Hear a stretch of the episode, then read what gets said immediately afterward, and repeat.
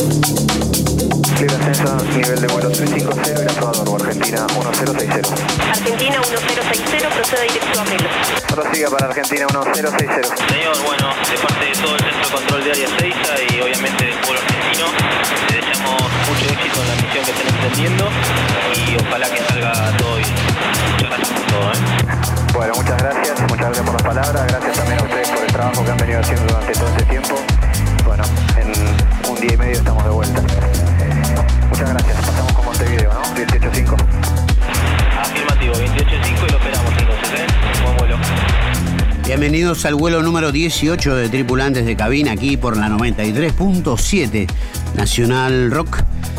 En este caso escuchen esta maravilla de Moonlight Project. Esto es Sebastián Busto y un ensamble de cuerdas, bajo, teclados, guitarra. Se dio el gusto Sebastián de volver a las fuentes, ensamblar su proyecto de DJ con ingredientes de música en vivo. Esto no tiene desperdicio y esta película, este episodio de Tripulantes de Cabina empieza de atrás para adelante. Escuchen esta maravilla de Sebastián Busto, Moonlight Project.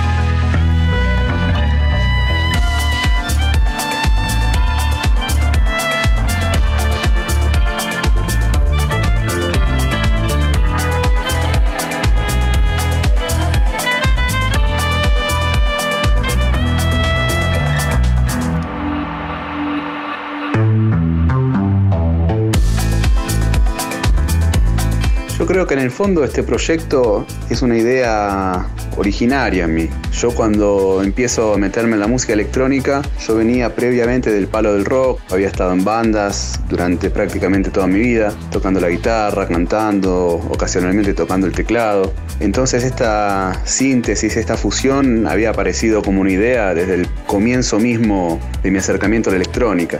Lo que sucedió yo creo es que me agarró un poco más más grande, poco más maduro y más consciente de que en la medida de las posibilidades hay que hacer las cosas bien. Y yo encontré que no podía hacer esa fusión bien inmediatamente porque me quedaba muy descontextualizado, ponía una guitarra por encima de, de una base electrónica y, y la, la, sensación era que eran dos cosas independientes, que era muy difícil darle una, una, identidad que tuviera sentido. Entonces esperé, esperé mucho tiempo hasta que un día me encontré que estaba lo suficientemente maduro como para armar un proyecto de estas características y que sonara relativamente bien, tener las ideas al menos lo suficientemente claras para, para determinar cuánto de electrónica, cuánto de, de guitarra acústica y y la verdad que estoy muy contento con, con, el resultado. Y también estoy muy contento con el hecho de haber sabido esperar a que me sintiera lo suficientemente preparado como para hacerlo. Entonces, más que eso, no, no, no, sé qué puedo decir. Quiero decir, no hubo un punto en particular que se me ocurrió la idea. Es una idea que yo siempre tuve, yo te diría hace 6, 7 años que, que la venía pensando, que la venía masticando, que en algún que otro momento me sentaba con el piano, con la guitarra, a tocar arriba de, un determinado track de, de Progressive y, y, iba explorando hasta que un día de pronto llegué a una, a una atmósfera que me había gustado mucho, un ambiente que me había gustado mucho y dije, bueno, esta puede llegar a ser una manera, ¿no? Y eso que de hecho quedó plasmado en el primer track de, del álbum, que, que, fue el que dio origen a todo el concepto de lo que vino después.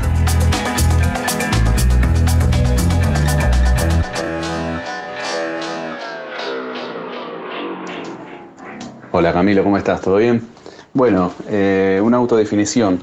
Yo justamente en este momento estoy en la búsqueda de, abrir un poco la definición que yo ya tenía un poco instalada, ¿no? que me pensaba a mí mismo como un productor de progressive, de deep house y, un DJ.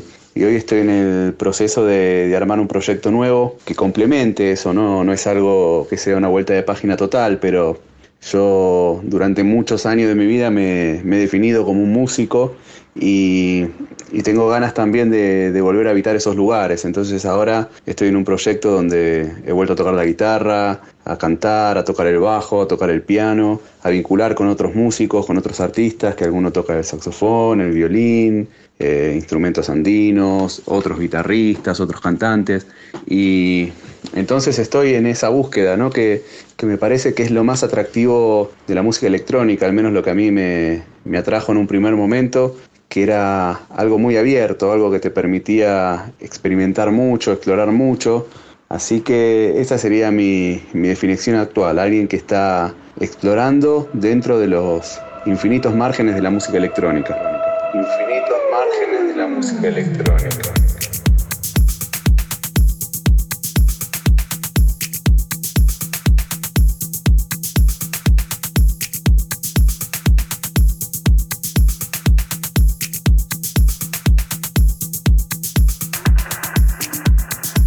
Hermoso track de Oliverio Sofía, uno de los lugartenientes de Hernán Cataño, en este caso en el remix de Sebastián Busto, nuestro tripulante de cabina del vuelo número 18. Hermoso track que incluyera Hernán Cataño en su episodio 511 del Resident, que saliera el 20 de febrero de este año, y lo mezcló entre dos tracks de grandes artistas y productores internacionales como Rodríguez Jr. y Bob Moses. Escuchamos un poco Agua de Oliverio Sofía, reversionado, remezclado por Sebastián Busto. Y seguimos conversando con Sebastián en esta madrugada, sábado sostenido, domingo bemol, de Nacional Rock. Levanta vuelo la noche con Sebastián Busto.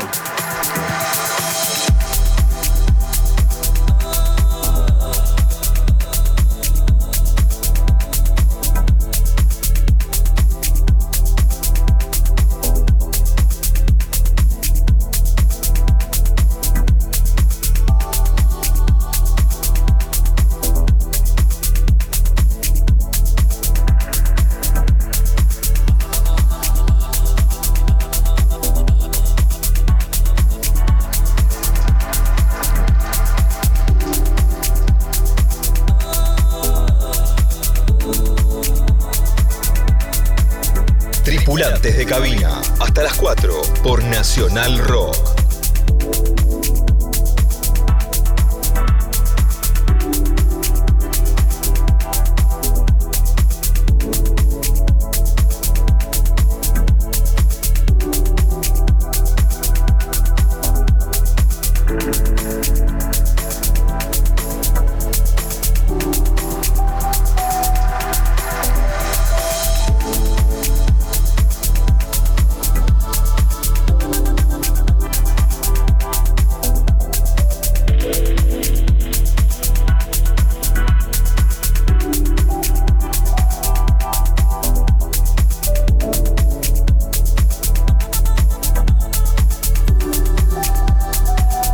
Me gusta mucho lo que hago. Yo siento que, que satisfago al menos la necesidad básica que debería tener todo artista, que es tener una obra que se parezca a la que necesita escuchar como oyente, ¿no? como, como público. Yo lo que puedo decir es que a veces puedo estar a la altura de mis pretensiones y a veces no. No me gusta 100% mi audio, no termino de sentirme cómodo en la mezcla, no, no me, a nivel técnico siento que hay, hay, cosas que con el tiempo miro hacia atrás y me gustaría cambiar o incluso pueden llegar a darme un poco de vergüenza, ¿no? Can, tracks que han salido hace 4 o 5 años que hoy los escucho y digo, ¿cómo no me di cuenta de que sonaba muy mal tal o cual elemento? Pero bueno, son, son cuestiones propias de, del oficio, creo que a todo el mundo le pasa, pero la propuesta general de, de lo que hago me, me convence. Yo aprovecho mucho el hecho de, de, haber tenido un background tan, tan extenso en relación a las canciones y en relación a, a la música, entonces Yo creo que si hay algo que he intentado aportar al progressive es mucha melodía, mucha armonía, mucha musicalidad y, algo que he tenido que forzar o que ir tratando de aprender es eh, el elemento más propio de la electrónica, que es el groove y que es aquello que funciona más en la pista y que muchas veces no tiene tanto que ver con la armonía y con la melodía.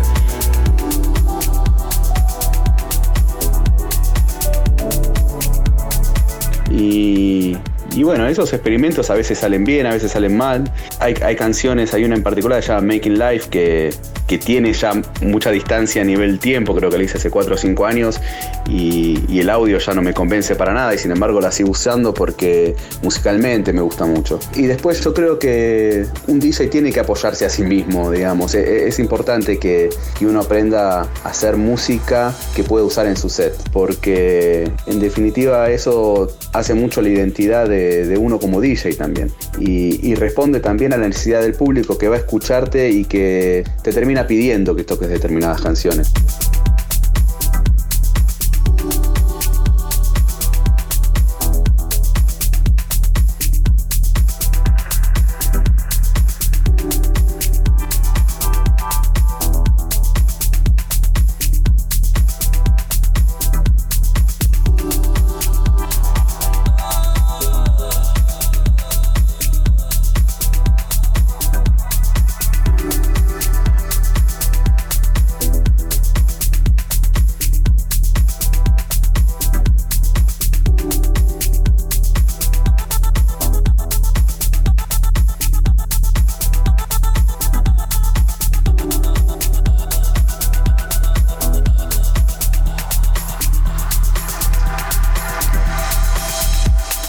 Una canción mía que, en realidad es un remix que yo le hice a Adele, que es la única que, tuvo una trascendencia tal que a mí hoy ya me gustaría no pasarla tanto y que siempre aparece una, dos o tres personas que se acercan a la cabina y que me lo piden y que me dicen cerrar con ese. Y, yo trato siempre de, tener la humildad para responder al pedido, ¿no? Que, me alegra por otro lado. Pero si fuera por mí, yo creo que no, no la pasaría más. Pero, pero bueno, me, me gusta mucho, me gusta mucho eh, mis canciones y me gusta si estoy escuchando a un DJ que, pase las músicas que, hace. Sí, sí, yo, me, resultaría muy raro ir a, ir a escuchar a Camilo San Clemente, por ejemplo, que es un productor que, que saca música nueva todo el tiempo, que no pase todo el tiempo su música. Me resultaría incluso decepcionante.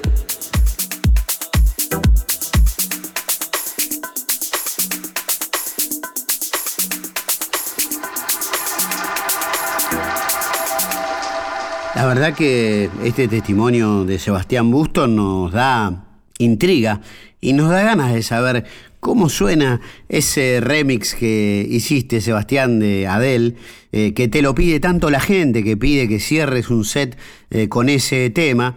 Eh, particularmente lo escuché y contiene ese hilo conductor, ese hilo luz medular de alegría, de, de emoción, esas guirnaldas de arpegios colgados, luminosos que alumbran en lo más oscuro y lo más profundo de la noche a la ensoñación fantástica que la música electrónica pueda tener. Así que como no nos vamos a quedar con las ganas y en la vida estamos para dentro de lo posible, en la medida de lo posible darnos los gustos, vamos a escuchar el remix que hizo Sebastián Busto eh, sobre un track de Adele. Que lo disfruten. A ver.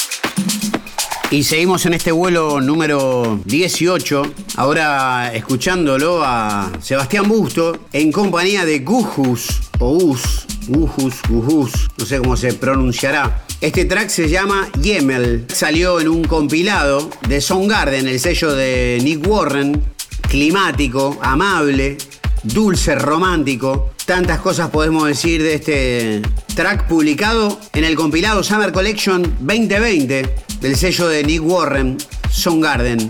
Gujus dijo al respecto de Yemel, hemos sido amigos de Sebastián durante años y siempre hablábamos de hacer algo juntos. Vengo de algunas producciones donde comencé a incorporar instrumentos de orquesta clásicos, pero pensé que todavía necesitaba algo más. Sabiendo que Sebastián tiene estudios formales de música clásica, era casi imposible no comenzar algo juntos. Solo tuvimos que esperar el momento adecuado y así nació Yemel, que acá me desambigua en vivo el gran Gujus, en Tehuelche, Yemel significa familia y es algo que nos identifica a los dos, ya que éramos padres casi al mismo tiempo y estamos muy contentos de lanzarlo por Garden, que salió el 26 de junio del año pasado, justo un año de esta transmisión de sábado, domingo 27 y justo 26 de junio, fecha en que cumple años quien les habla.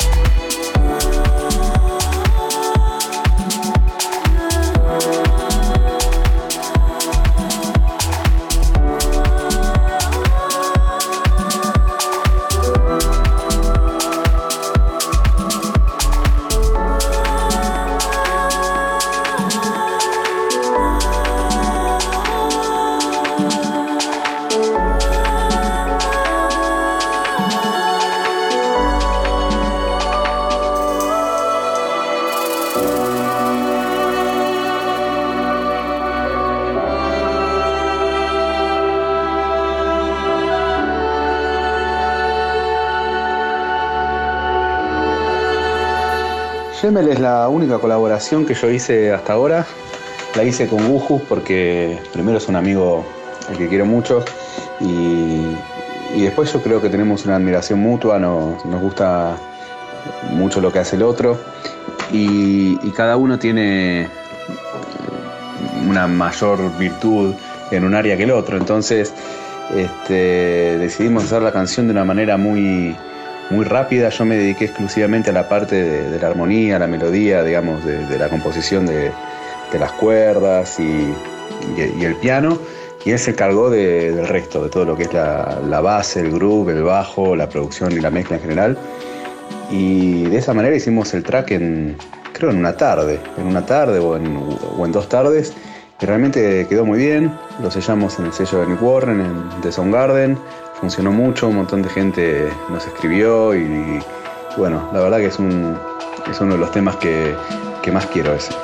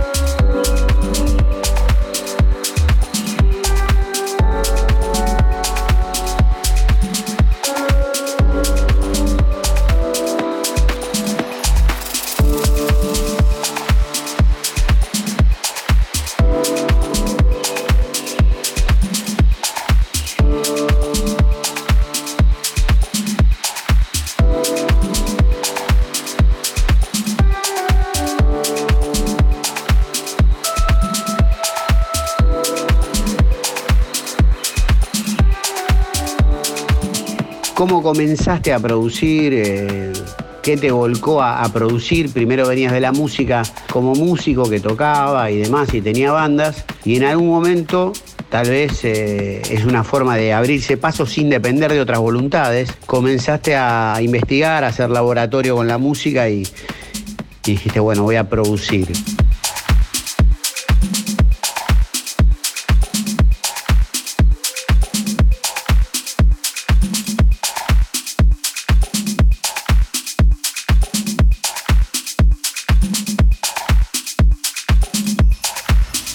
Lo acabas de expresar mejor de lo que yo podría haberlo hecho, eso de, no depender de otras voluntades. A mí la música electrónica me gustó toda la vida como cluber. Yo creo que tenía 17, 18 años la primera vez que escuché un DJ y, me encantó.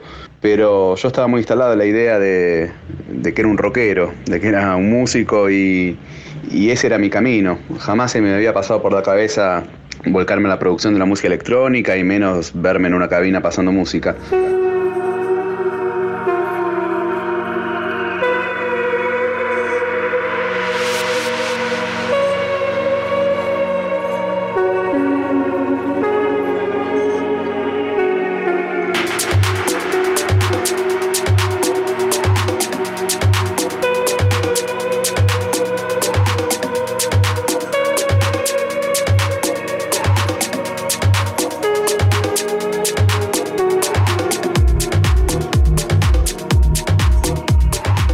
Sucedió es que el rock se vuelve una, una expresión colectiva por definición. Tenés que tener una banda y entonces tenés que conciliar tus, tus intenciones con otras tres, cuatro, cinco personas. Y, y después de, muchos intentos, de mucho tiempo, de, de mucha energía y de mucho dinero también invertido, un día me encontré que estaba en cero otra vez, una, una banda que fue la última banda que tuve, eh, se, se acababa de separar y yo no tenía ni, ni las ganas ni, ni la motivación necesaria como para armar otro proyecto en común con nadie más. Y, y el primer pensamiento que se me vino a la cabeza era intentar un, un proyecto solista pero tampoco hubiera podido hacerlo solo, en un sentido absoluto del término, sino que hubiera tenido que salir a, salir a buscar músicos y salir a, a preparar una, una carrera que, que, no tenía los recursos para llevar adelante. Entonces la música electrónica apareció como una oportunidad porque era algo que yo podía hacer absolutamente solo, sin ningún tipo de inversión, ya tenía todo lo que tenía que tener, que era una computadora, un controlador MIDI y una placa de audio, y, tenía la pasión y el conocimiento de lo que es la buena música electrónica porque la venía escuchando desde siempre. Entonces, a partir de ahí me puse a investigar y a, y a jugar como si fuera un chico que yo, yo, creo que reviví un poco las emociones que tuve cuando tenía, no sé, 10, 11 años y agarré una guitarra por primera vez y, de pronto estaba todo el día, toda la tarde, toda la noche tocando la guitarra. Bueno, fueron unos años, creo del 2014 en adelante, que yo me pasaba 8 o 9 horas por día eh, en, dentro del programa de producción, bajando samplers, aprendiendo alguna nueva técnica de mezcla y, Y ese fue el, inicio, fascinado por el hecho de que podía hacerlo todo solo, que no, no tenía que ver con, con, el ego ni la arrogancia de querer yo ser el único que, que hiciera las cosas, sino eh, súper feliz y agradecido de poder estar todo el día dedicado a la música, a diferencia de lo que me pasaba con el rock, que uno tiene que andar combinando horarios y a la larga estás ensayando dos veces por semana, una hora y media, con suerte. Yo acá hacía 8 o 9 horas por día. Y eso fue lo que me llevó en un principio a hacer música electrónica. La posibilidad de hacerla solo. La, pos la posibilidad de, de expresar exactamente lo que yo quería expresar sin tener que andar debatiendo nada.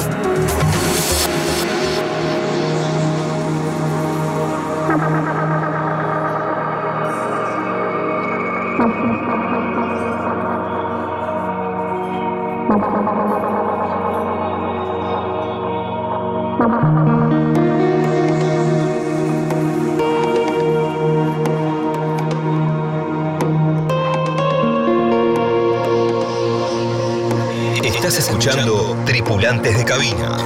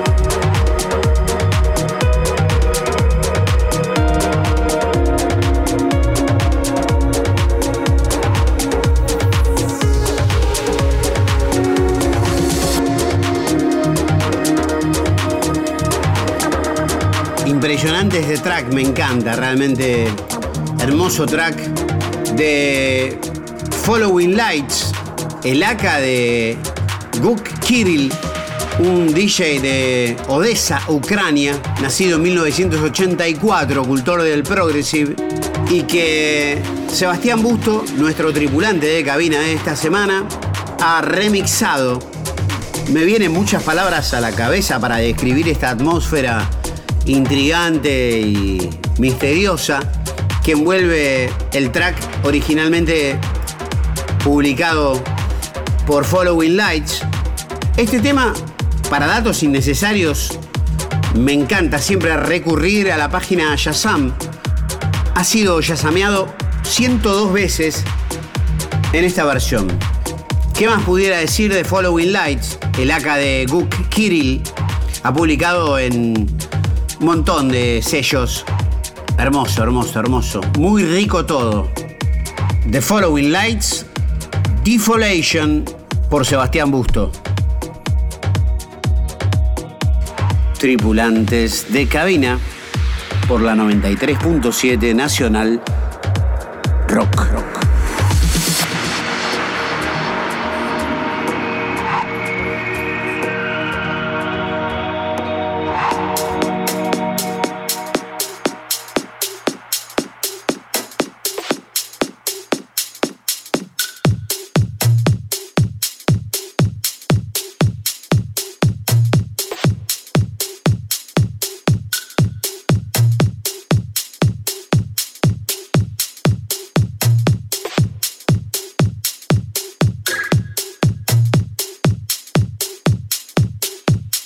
Tripulantes de cabina. Hasta las 4 por Nacional Rock.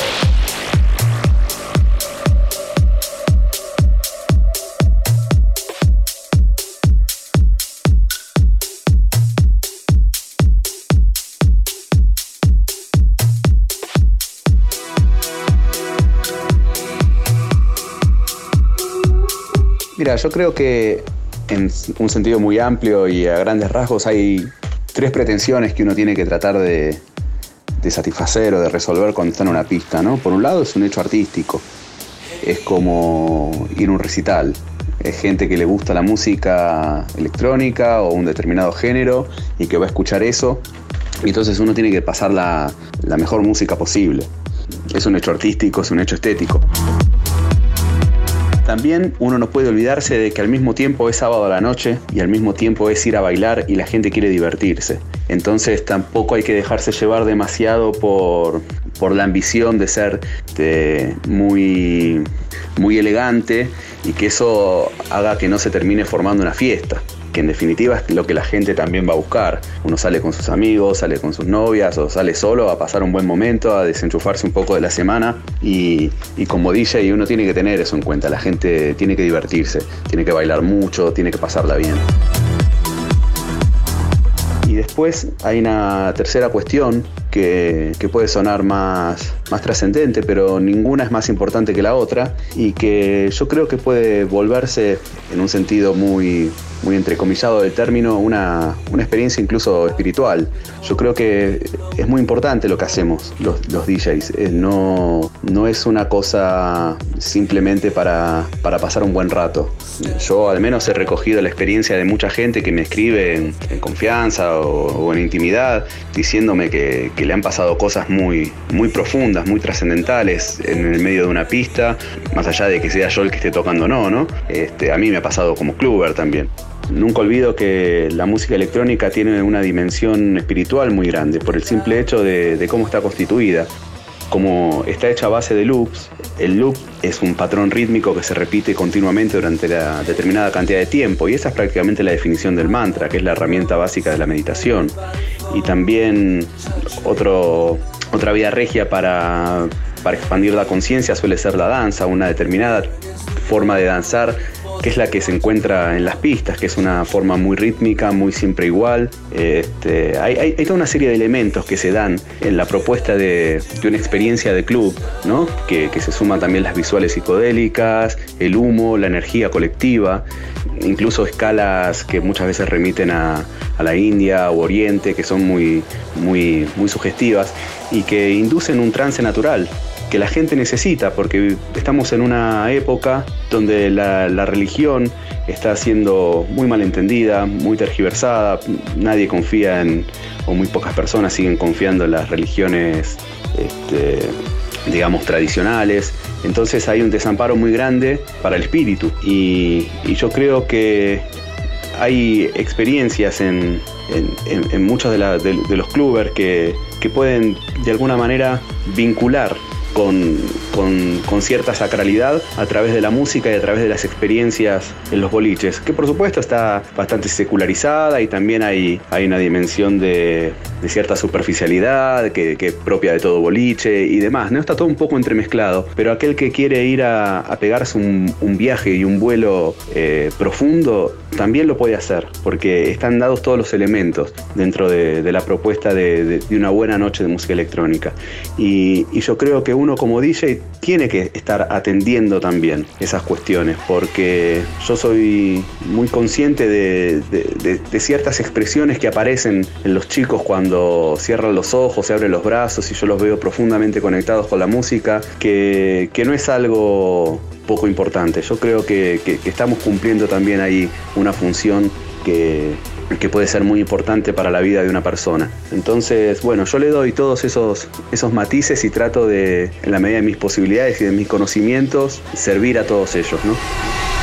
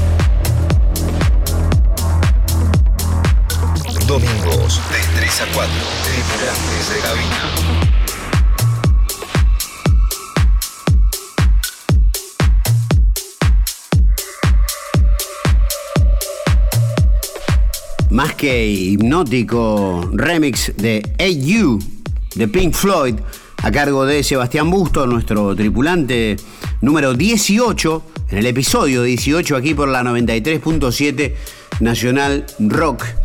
Eh, Sebastián, episodios atrás hemos conversado tanto con Hernán Cataño como con Diego Cid de un tema del que poco se habla, aunque probablemente mucho más se sepa entre aquellas personas que transitamos las pistas de baile y también las cabinas, que es el tema de el manejo y el uso o el consumo de drogas.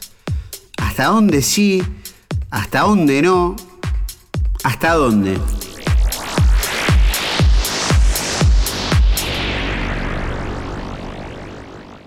Bueno, mira, yo creo que el tema de las drogas eh, es muy complejo, tiene muchas aristas y, es indispensable que, que, empecemos a atrevernos a hablar del tema con honestidad. Yo creo que un vínculo que hay que evitar a toda costa es el que lleva de la droga a la negación, porque esa es la, la postura básica de todo adicto y de todo el problema. Yo creo que hay que reconocer que hay una relación inherente entre la música electrónica y las drogas, la escena de la música electrónica y las drogas. Y, negar eso es ser hipócrita y, ser irresponsable en función de esa hipocresía. Eh, yo lo que te puedo decir es que yo no tengo un juicio en contra de las drogas, ni, ni, por supuesto tampoco tengo una perspectiva apologética. Yo lo que entiendo es que las drogas responden a la necesidad que tiene muchas veces el hombre de escaparse de una propuesta de vida que hace nuestra cultura, que no deja ningún lugar para el misterio, para la magia, para la ceremonia, para el rito o para la profundidad espiritual. Si uno tuviera que describir la propuesta de vida de nuestra cultura es la de levantarse a la mañana para pasarse todo el día haciendo algo que a uno no lo conmueve para sobrevivir, llegar a la casa, ir un poco al gimnasio, después mirar un poco de basura en la televisión, irse a dormir y repetir la historia. Y, un poco como te decía la, respuesta anterior, si vos no tenés eh, espacios donde alimentar el espíritu, de pronto hay un desamparo muy grande y yo creo que la puerta de entrada hacia otras formas de pensamiento, hacia conexiones con otras energías. Bueno, muchas veces terminan siendo las drogas que aparecen como, como un reemplazo de todas esas faltas, ¿no? Yo, yo siempre creo que si uno quisiera realmente hacer un trabajo para para que haya menos problemas con las drogas, no tenés que salir a prohibir nada, tenés que empezar a proponer que se haga yoga en las escuelas, que se haga meditación en las escuelas, que se haga filosofía para niños y que nos permitan abrazar esa dimensión profunda y espiritual que todos tenemos y que no, no nos permiten expresar, ni explorar, ni conocer. Y las drogas realmente habilitan esas percepciones, abren un poco la cabeza de la gente, sobre todo que la tiene cerrada. El, problema es que la contraparte es que es muy peligrosa. La droga, en buena medida también por el hecho de que están prohibidas y por lo tanto uno nunca termina de saber qué es lo que está tomando.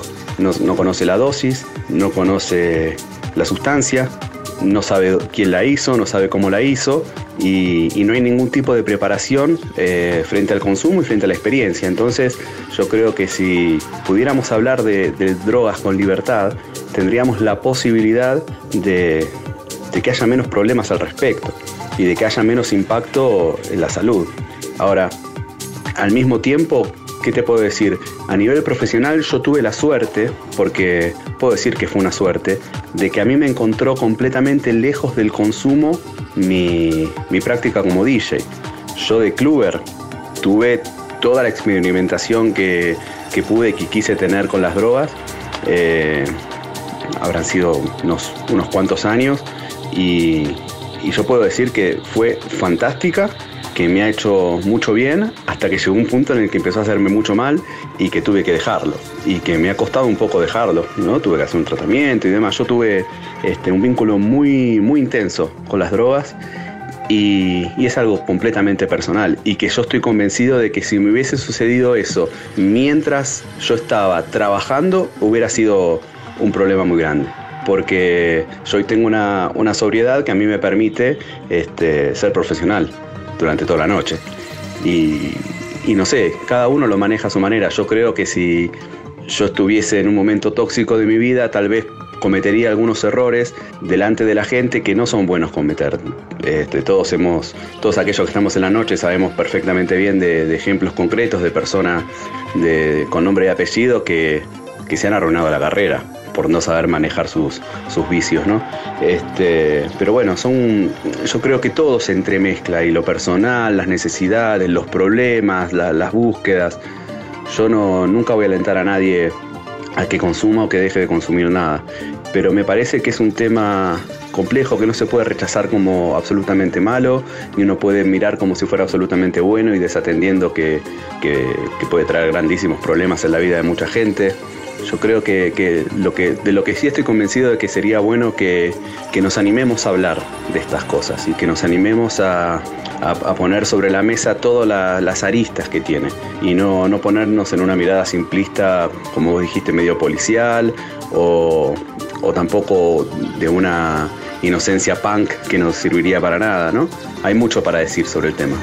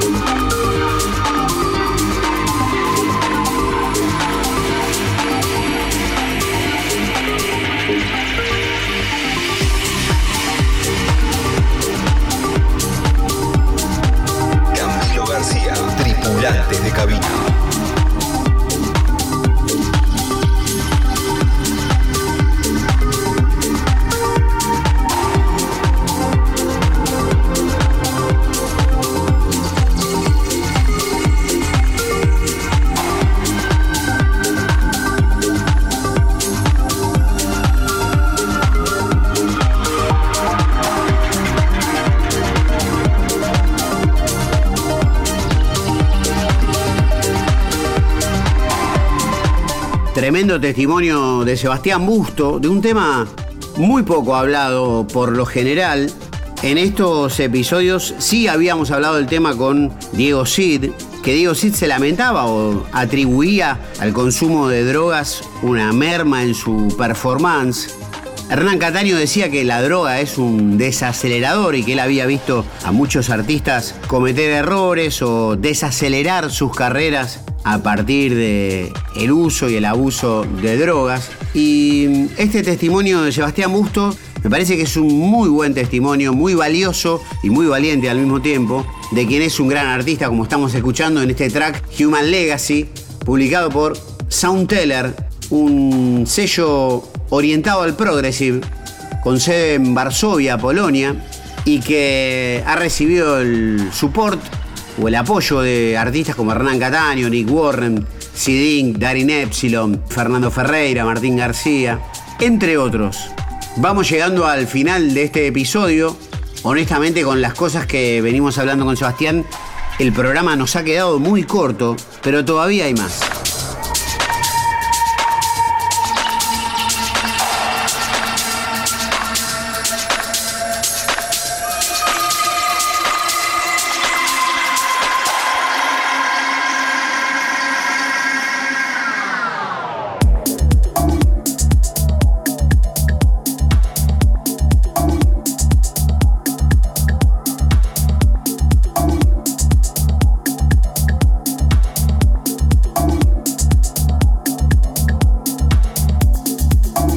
Aquí nos disponemos a comenzar a aterrizar este vuelo número 18 de tripulantes de cabina. Hoy con el invitado de lujo, Sebastián Busto, un grandísimo testimonio. Y como toda película que llega a su final, le vamos a pedir a Sebastián que nos dé los títulos, las menciones, los agradecimientos.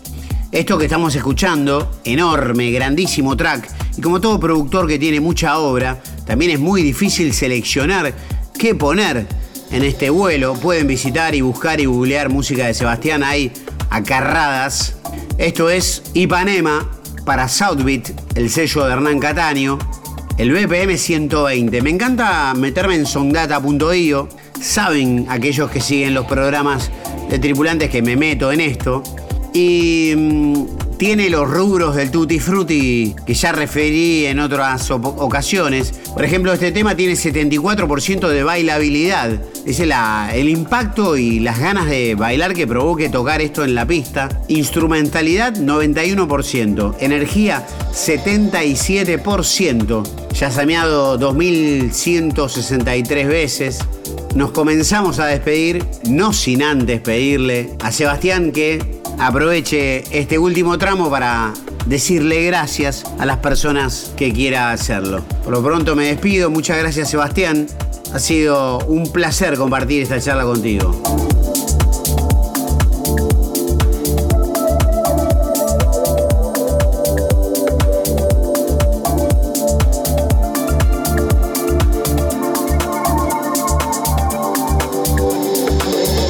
Qué linda pregunta, Cami.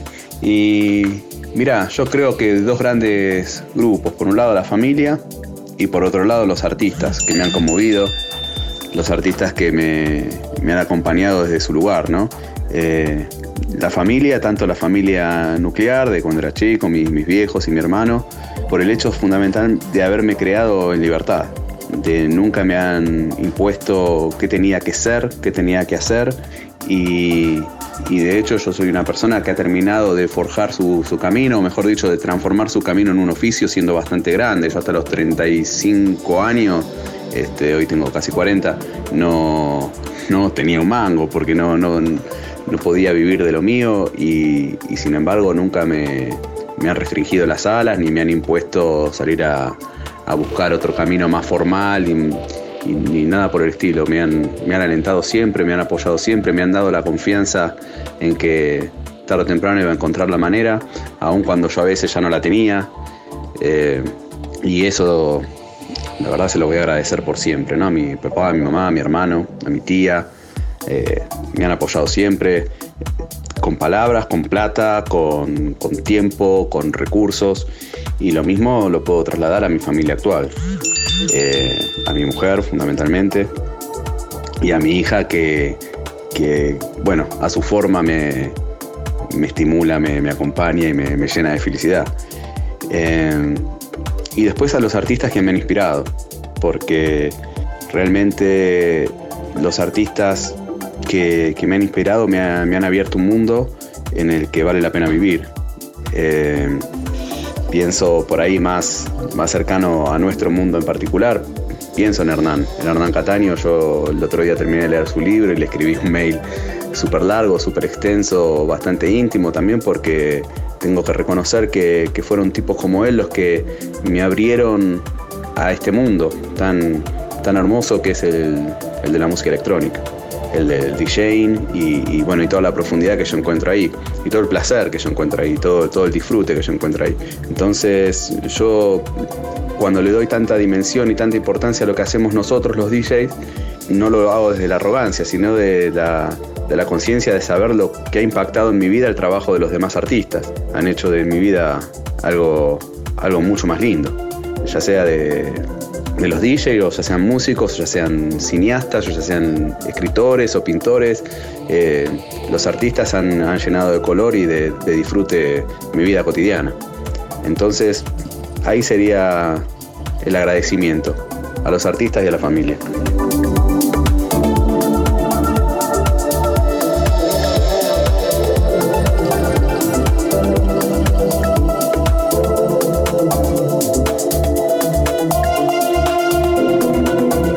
Después te agrego un grupo más que, quedó ahí faltante, que son los amigos y los colegas.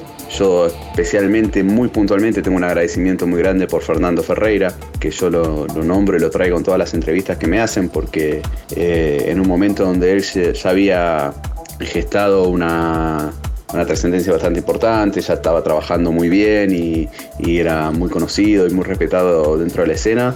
Y en ese momento yo todavía no era nadie, no me conocía a nadie. Él, por alguna razón, le había gustado mucho lo que yo hacía y me invitó a tocar y me, abrió un montón de puertas sin las cuales yo no sé si hubiese podido terminar viviendo de esto o desarrollándome.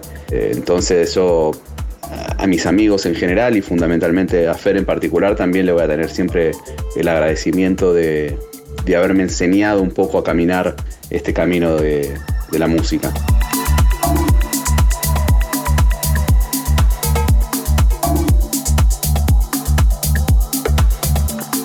Bueno, Camilo, y me falta extender el agradecimiento primero a todos los fans que, son en realidad la base de todo el asunto y lo que permite que, todos estemos haciendo lo que estamos haciendo, ¿no?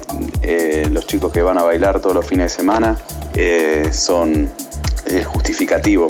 Y, entonces súper agradecido a su, a su apoyo, a su, presencia constante. Y súper agradecido también a vos y a programas como este que, que dejan que uno se explaye y que hable de lo que le apasiona y, de música y de arte y, de la vida en general. Realmente es un programa muy lindo el que haces, Camilo, yo te recontra felicito y bueno, y te agradezco muchísimo que me hayas dado el espacio a mí para hablar esta vez. Te mando un abrazo gigante y ya nos estaremos cruzando en las pistas cuando vuelvan, que van a volver pronto, yo estoy cada vez más convencido de eso, cada vez más esperanzado de que esta pesadilla general que, que, tuvimos que vivir en estos últimos años y que va a dejar mucho aprendizaje, bueno, va a terminar pronto y que vamos a volver a conectarnos y a bailar y a, y a disfrutar de la música todos juntos.